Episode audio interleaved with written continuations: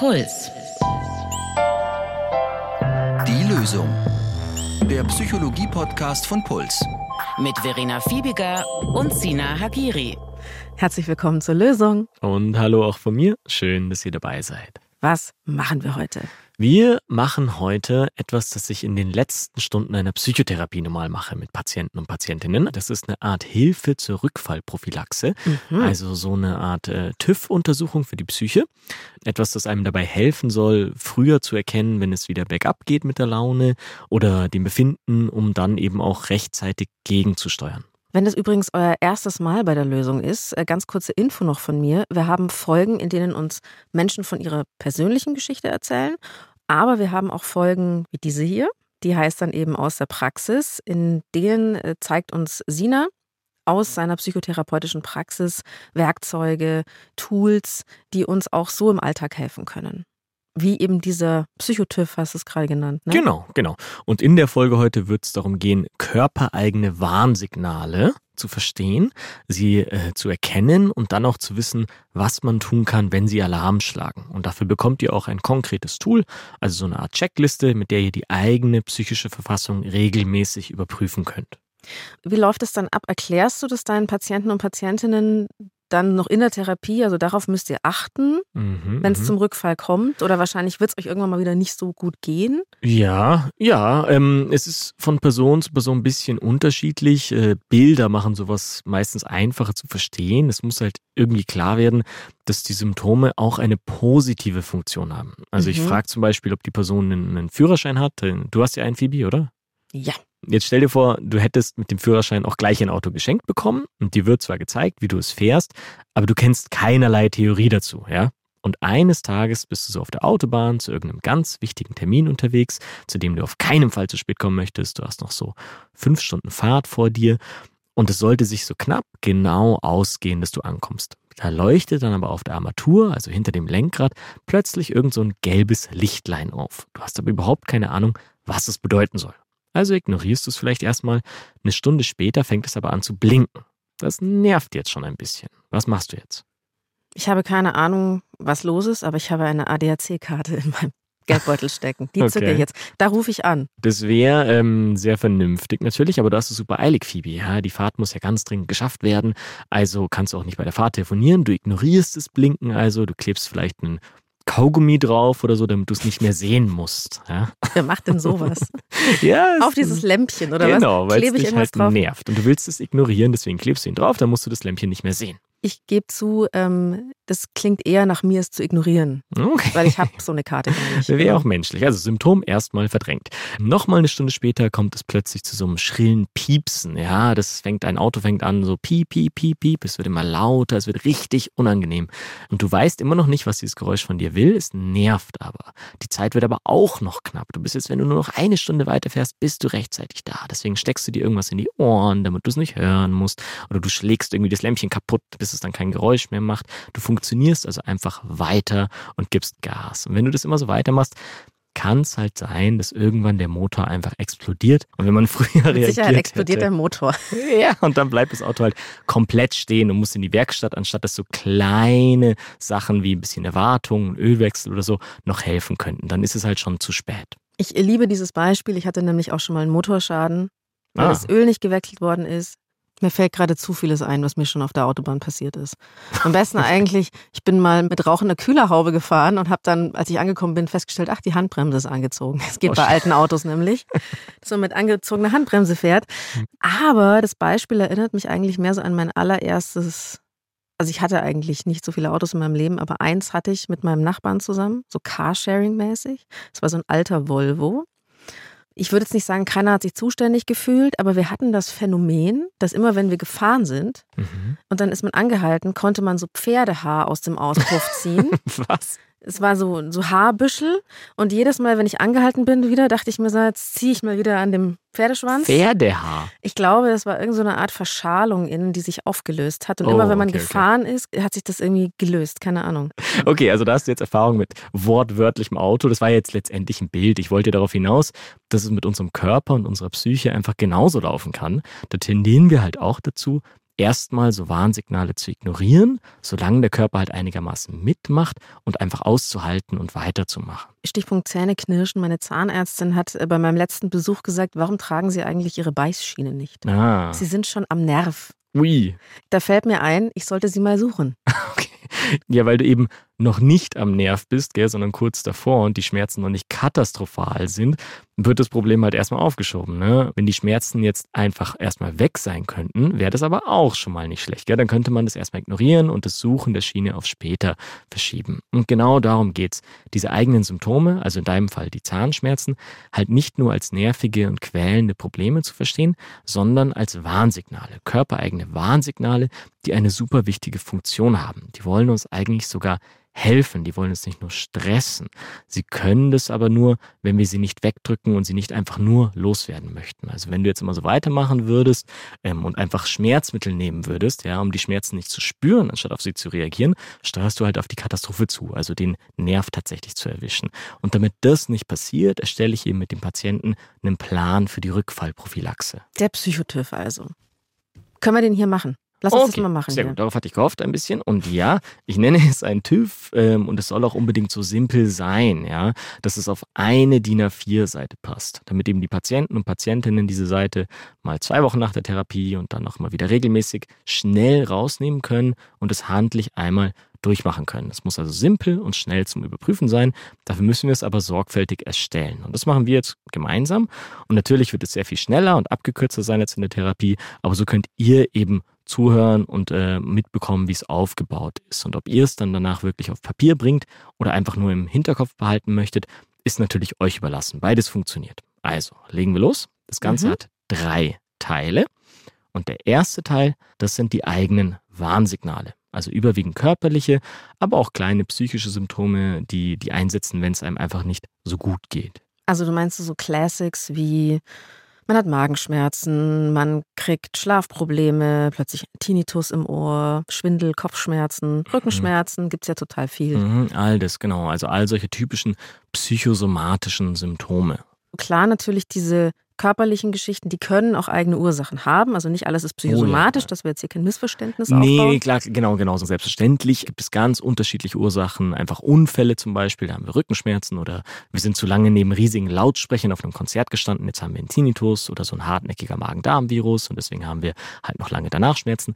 Natürlich gibt es das alles, aber genauso häufig ist es eben auch so, dass Stress, dass Belastungen körperliche Symptome hm, verursachen oder auch verstärken können. Und irgendwann, wenn wirklich alles zu viel wird, dann kommen eben Leute manchmal in eine Psychotherapie und da werden diese körperlichen Symptome dann plötzlich auch besser. Das ist also deine Erfahrung, dass es wirklich bei manchen Leuten auch körperlich zu so einem bisschen Zusammenbruch kommt und dann Total. Dann, ja, total. dann tun sie was, dann gehen sie plötzlich in Therapie. Genau, wenn dann gar nichts mehr geht. Sie haben dann viele Sachen schon ausprobiert und dann eben auch irgendwann die Psychotherapie. Aber nach der Psychotherapie, wenn man das einmal schon bearbeitet hat, dann wollen wir nicht, dass es nochmal so weit kommt. Und deswegen eben diese Rückfallprophylaxe. Fangen wir an mit dem ersten Teil, Phoebe. Welche Symptome kennst du denn von dir bei Stress? Viele. Alles okay. eigentlich. Also Rückenschmerzen, Verspannungen allgemein, mhm. Herzrhythmusstörungen, finde ich auch ganz interessant. Natürlich auch dieses nachts wachliegen, immer wieder aufwachen. Das Knirschen, da habe ich das Gefühl, das damit bin ich auf die Welt gekommen. Mhm. Ich habe schon zahnlos geknirscht. Und äh, Magenschleimhautentzündung. Das äh, hatte ich auch mal. Sich spontan übergeben müssen. Oh mein Gott, okay, wow. Das finde ich richtig krass, aber das ist auch äh, komplett verschwunden. Das war eigentlich fast das Extremste, muss ich sagen. Okay, krass. Ja, das sind schon eine ganze Menge, Phoebe. Okay, also das sind die körperlichen. Kennst du auch psychische Warnsignale? Bei mir ist es eigentlich wirklich so diese Eskapismus-Fantasie. Also, dass ich dann mhm. plötzlich denke, so, okay, ich muss alle Zelte abbrechen, wo ganz anders hingehen, was ganz anderes mhm. machen. Mhm.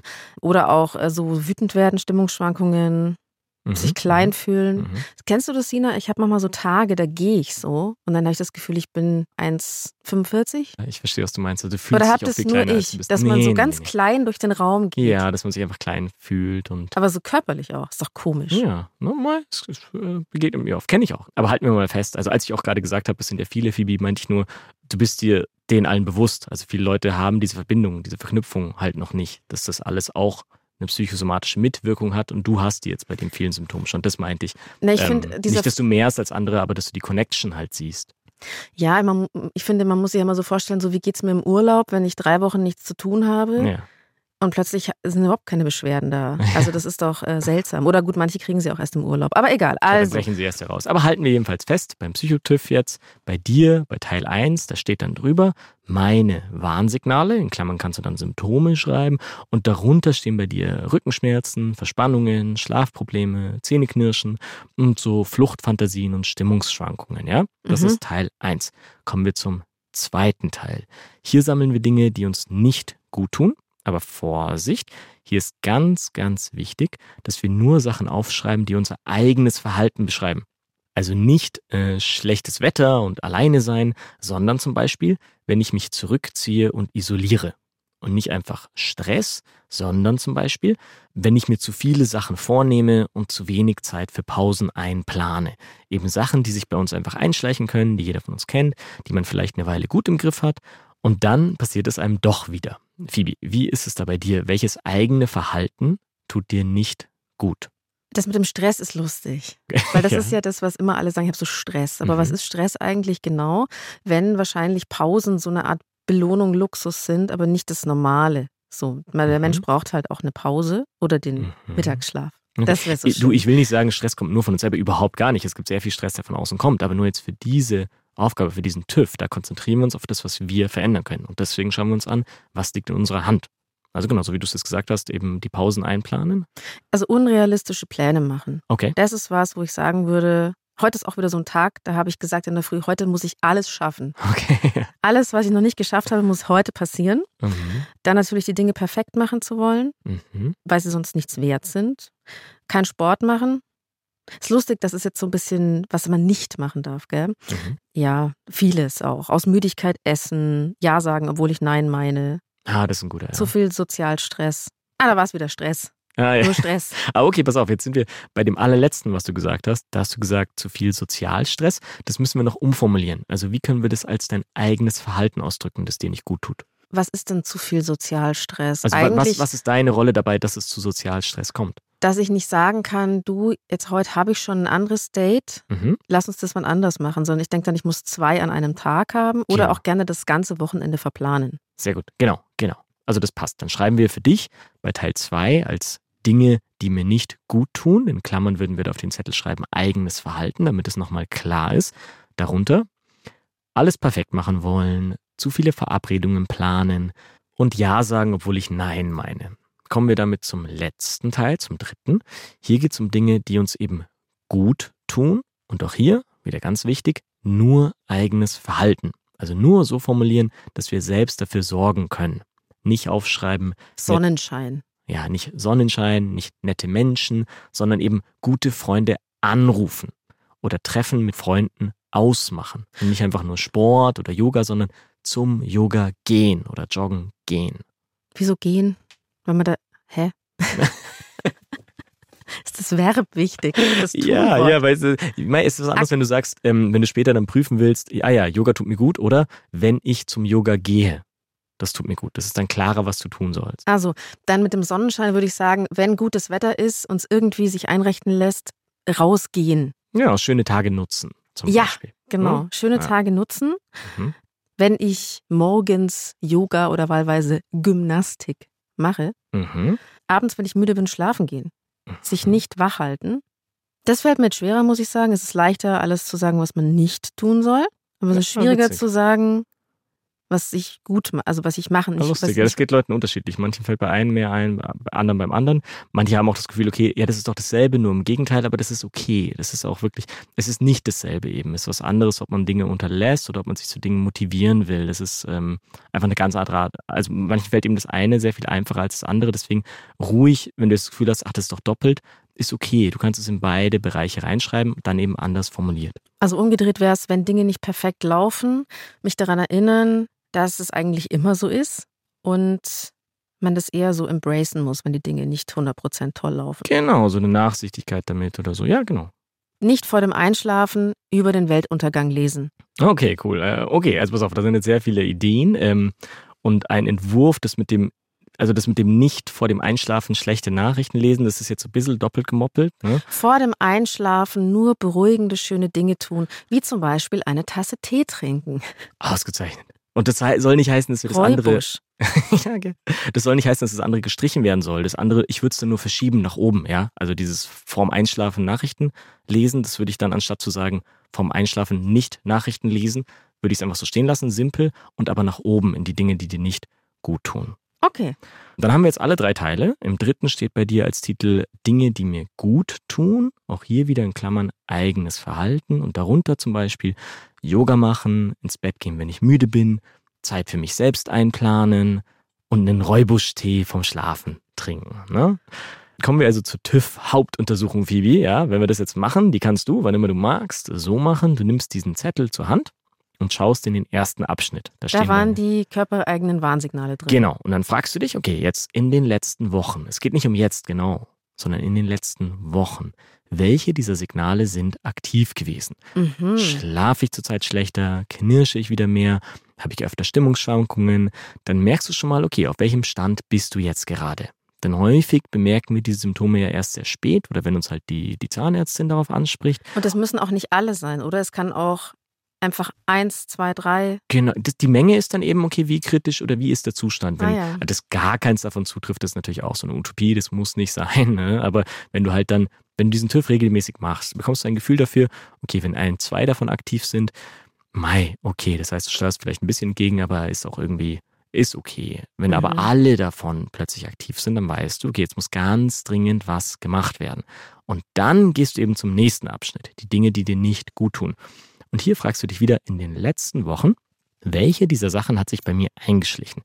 Plane ich zum Beispiel wieder die Wochenenden voll oder sage ich gerade wieder zu einem Ja, obwohl ich Nein denke? Und wenn du da bemerkst, okay, hier hat sich einiges eingeschlichen, das passiert mir in den letzten Wochen alles wieder, dann weißt du ganz klar, diese Dinge, genau diese Dinge versuchst du ab jetzt etwas zu reduzieren. Und dann gehen wir in den dritten Bereich, also die Dinge, die dir gut tun. Und da fragst du dich, habe ich in den letzten Wochen diese Dinge beachtet, Mache ich sie genug? Mache ich morgens mein Yoga? Nehme ich mir Zeit für Rituale? Trinke ich den Tee vom Einschlafen? Plane ich am Wochenende genug Zeit für mich selbst ein? Denn ja, mit Freunden ist es schön, aber ich möchte auch diese Zeit für mich alleine. Nehme ich sie mir? Und wenn du bemerkst, was eben völlig nachvollziehbar wäre, ein paar davon sind mir wieder unter den Tisch gefallen, ein paar davon habe ich nicht mehr so beachtet, dann hast du jetzt den Plan, dann weißt du jetzt, okay, genau all diese Dinge, die da vor mir stehen, die ich in der Hand habe, die werde ich ab jetzt wieder öfter machen. Das klingt eigentlich ganz simpel. Das, sehr schön. Ich glaube, es ist anwendbar. Ja, so klar. Also körperliche Warnsignale mhm. können auch psychischer Natur sein. Mhm. Dann, was tut mir nicht gut? Was tut mir gut? Genau, es ist wirklich simpel. Es ist halt, mei, vieles, was auch in der Psychotherapie wirksam ist, ist wirklich simpel. Es ist gar nicht so häufig so, dass man unbedingt was jetzt Neues lernen muss oder so. Es geht häufig daran, erinnert zu werden an Dinge, die man eigentlich schon weiß, die man halt ein bisschen verdrängt hat. Und mit so einem Zettel kann man das eben auch zu Hause in dem geringen Ausmaß, weil das ist da ist. Das ist jetzt nicht, das soll nicht die Welt verändern, aber es ist eben eine kleine Erinnerung daran, was ist eigentlich bei mir jetzt gerade los? Was kann ich mir selber Gutes tun? Danke, Sina. Bitte, Phoebe. Und danke euch fürs Zuhören. Wenn ihr Fragen zu dieser Folge habt, schreibt uns einfach eine E-Mail an die.loesung.deinpuls.de. Und für Themenvorschläge schickt uns bitte eine Sprachnachricht an die 0151 1218 und viermal die 5. Wir freuen uns über Abos und natürlich über Sternchen in der Podcast-App eurer Wahl. Die Redaktion hatten Alexander Loos und Marion Lichtenauer. Produktion Matthias Sautier. Community Management Felisa Walter. Sounddesign Benedikt Wiesmeier und Enno Rangnick. Grafik Max Hofstetter, Lea Tanzer, Veronika Grenzebach und Christopher Roos von Rosen. Es gibt nicht die Lösung. Aber jeder Schritt zählt. Puls.